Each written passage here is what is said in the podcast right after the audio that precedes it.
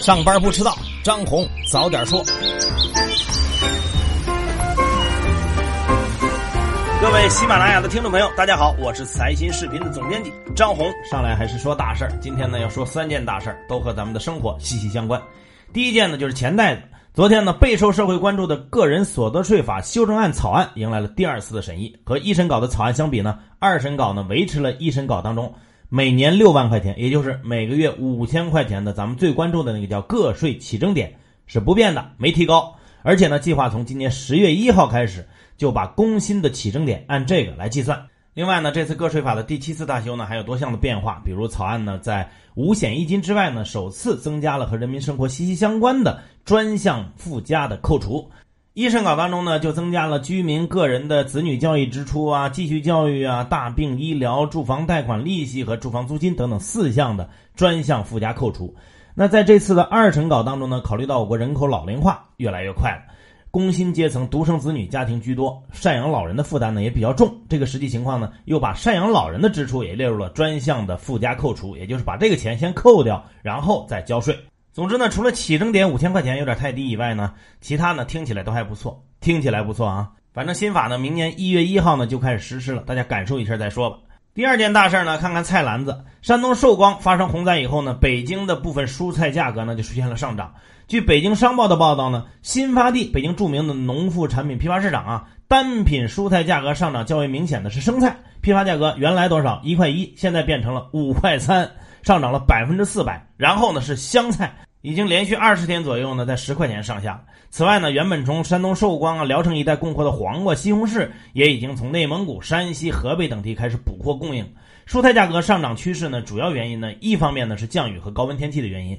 新发地主要的供货产地呢是河北、内蒙、山西、宁夏、东北三省，还有山东这些地方呢，都最近呢受到了台风的影响，高温呐和降雨交替，蔬菜损失呢比较大，价格呢就是一路涨高。尤其是寿光还有张家口受损的都比较严重。另外一方面呢，北菜南调的情况呢也比以前增加了三倍。近期呢，全国各地都在下雨，尤其是南方，上海、江苏、浙江、广东呢都受降雨影响的也比较严重。南方的菜呢也开始涨价，那些经销商呢就把一些菜呢运到了南方，这样呢导致南北菜都不够了。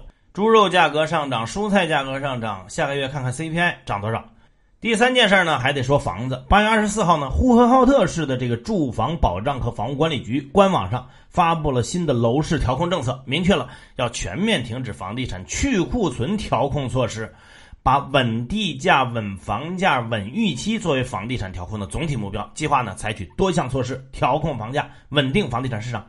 环比涨幅来看呢，呼和浩特确实挺吓人，已经在七十个大中城市当中排名第八，同比涨幅也排名前十，位列第七。去库存呢是帮着卖房，调控呢一般是限制买房，这俩政策的转换呢相当于直接掉头。那这边呢，国内调控限购，国外也开始了。昨天呢有媒体报道说，马来西亚总理马哈蒂尔就在吉隆坡的一场会议上重申，反对碧桂园在马来西亚开发的森林城市房地产项目卖给外国人。这个森林城市呢是碧桂园在海外最大的房地产项目，由碧桂园和马来西亚当地的企业合资开发的，主力购房者是谁呢？当然是中国了。此前呢，马哈蒂尔呢就曾经多次对森林城市呢表达过不满。他认为森林城市呢是为外国人而建的，而不是为了马来西亚人。马来西亚政府不会给这些外国人发放签证，不会让他们来这里居住。最近这一个月呢，这马总理不太给咱们面子。接下来再说一说长租公寓那个事儿。在自如被查顶加暴雷之后呢，长租公寓加租金贷的这个模式风险呢，越来越被大家关注。昨天呢，深圳市互联网金融协会呢发布了关于防范长租公寓业态涉互联网金融的风险提示。这个提示就说了，近期呢市场上有一些长租公寓的中介服务商联合互金平台、金融机构等等贷款机构呢，开展了租金贷业务，也就是长租公寓加上租金贷的这个模式。这个租金贷的业务呢，是指租客呢向第三方金融机构或者是 P to P 平台申请信用贷款，机构呢就一次性的把一年的租金资金呢放到了服务商，但是服务商呢并不会把全部的资金呢都给房东，这样呢就形成了资金占用，也就是他有钱了呀。也就是说呢，表面上啊租客呢是按月付租金的，实际上呢每个月呢都是在向贷款机构在还贷。这其中最让人诟病的是类似于套路贷的这个过程。许多租客呢，在这个过程当中，对自己被借贷这个事情呢，并不知情。房屋中介呢，会在房屋租赁合同上玩点花样，诱导租客呢和那个互金平台签署贷款合同，把原来啊向房东支付租金的这个贷款资金呢给截留了。深圳市互金协会呢就表示，这种业务模式实际上具有非法侵占他人财物的特征，形成了资金池和期限错配，杠杆高，风险大，而且呢呼吁管辖内的互金平台应当严守法律底线。同时呢，加强授信资质审核和风险管理，严禁和违法违规从事长租公寓业务的中介服务商开展类似租金贷的业务合作。依据过去的经验呢，一旦管理层开始说要严守法律底线、要严控风险等等啊，事态就已经不太可控了。最后呢，还是要来说一说滴滴。昨天呢，深圳市网信、公安、交通等部门呢联合约谈了滴滴公司的相关负责人，要求呢全面排查整改网约车平台的安全隐患。约谈会上呢，通报了滴滴公司经营管理方面存在的问题。说，截至到八月二十五号，深圳市合法取得许可的这个网约车有三点一万多辆，获得从事网约车经营许可的这个驾驶员呢有多少呢？七万人。然而呢，根据滴滴公司向深圳交通部门传输的数据显示呢，目前运营当中的。将近五千名驾驶员和两千辆车呢都没有取得相关运营的证件。此外呢，滴滴公司也没有按照规定向政府传输报备顺风车的数据，也没有配合公安机关做好驾驶员背景审核工作。那据我们财新记者的调查呢，这个做好这个背景审核呢，也很难说是真的，因为七百块钱市场上就可以给你做一个假的背景。对此呢，深圳市相关部门责令滴滴要在九月底前完成全面的整改工作，并且表示呢，如果滴滴整改不到位。将会采取撤销经营许可证、APP 下架等等措施。大家听听多宽容，整改不到位再处罚。我经常被我们的监管的宽容呢感动。他现在就是整改不到位啊。其实就这一点呢，我们财经记者呢昨天晚上还发表了评论。他说这三个月两起的惨剧的发生呢，监管方和公司对备受争议的顺风车业务只用了整改、暂时等等颇有余地的措辞，意味着改好了还能上。而市场中有一个较大的声音是什么？是顺风车就不应该有。所有信息匹配互联网平台的这个管理，首先要做到基础信息的对称。而顺风车司机和乘客双向信息的质量呢，都没法满足这一要求。在这样的平台上撮合交易，犯罪成本太低，风险呢不言而喻。在这次乐清女孩被害以后呢，除了滴滴官方发布了一封措辞简短的道歉声明，滴滴的创始人兼 CEO 程维，还有总裁柳青，至今都没有对外发声。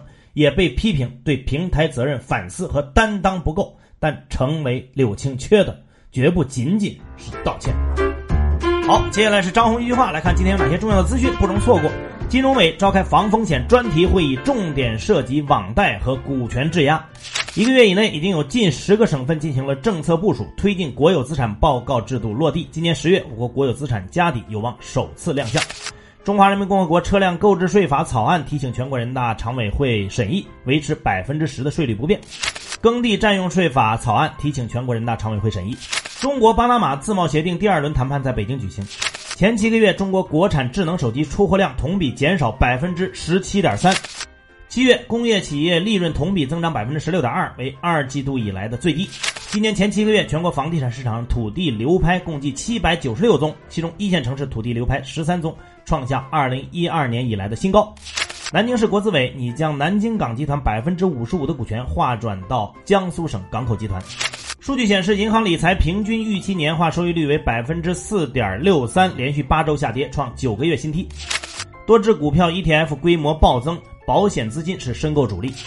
中行与略高于挂牌价的十六点零六亿港元接手二十七家建信村镇银行。建信村镇银行属建行旗下，中行旗下村镇银行数量全国最多。中国石化上半年净利大增五成，进口液化天然气继续亏损，但较去年同期减亏百分之四十。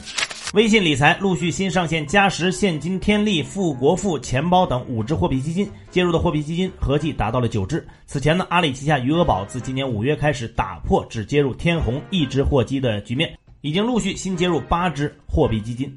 尖锐沃能上半年亏损十六点七亿，汽车动力电池领域曾经的黑马沃特玛陷入困局，开工率只有百分之一点六六。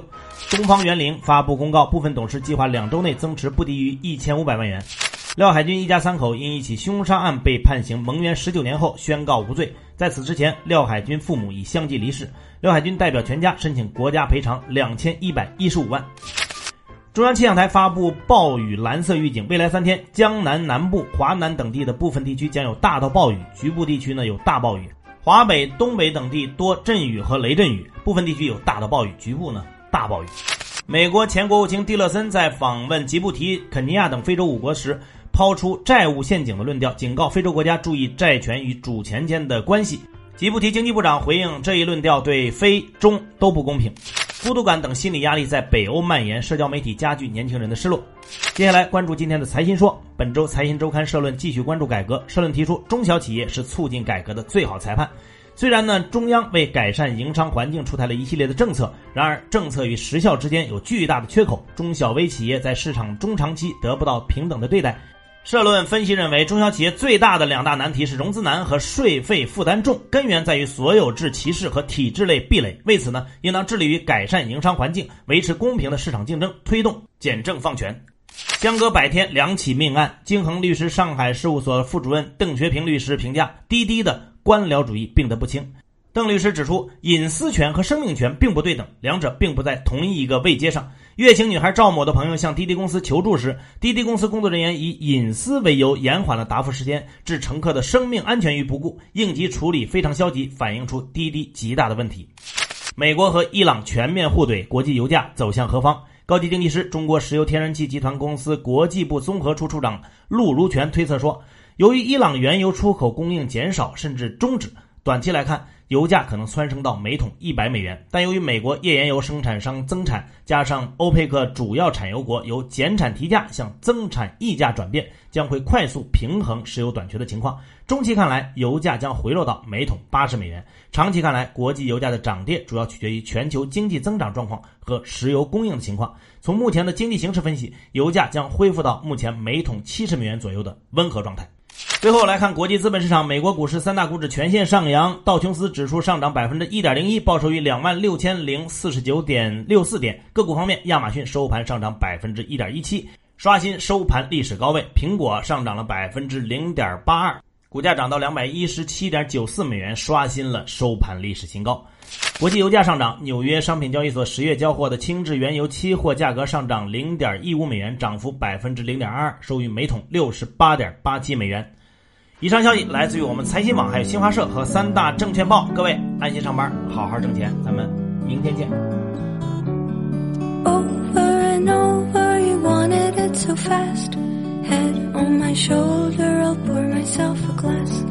Wait till we're somewhere closer to a lake. Then make a sad face and tell me it's too late.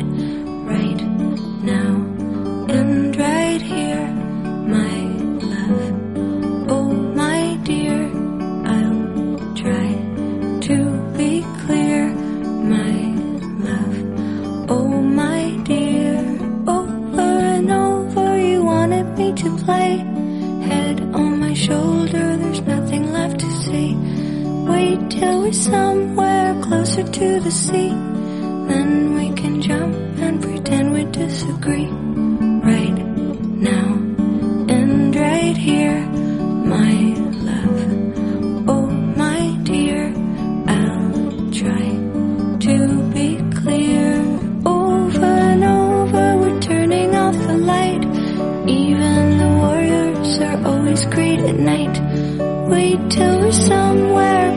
To the moon. Then you can kiss me and say that it's too soon.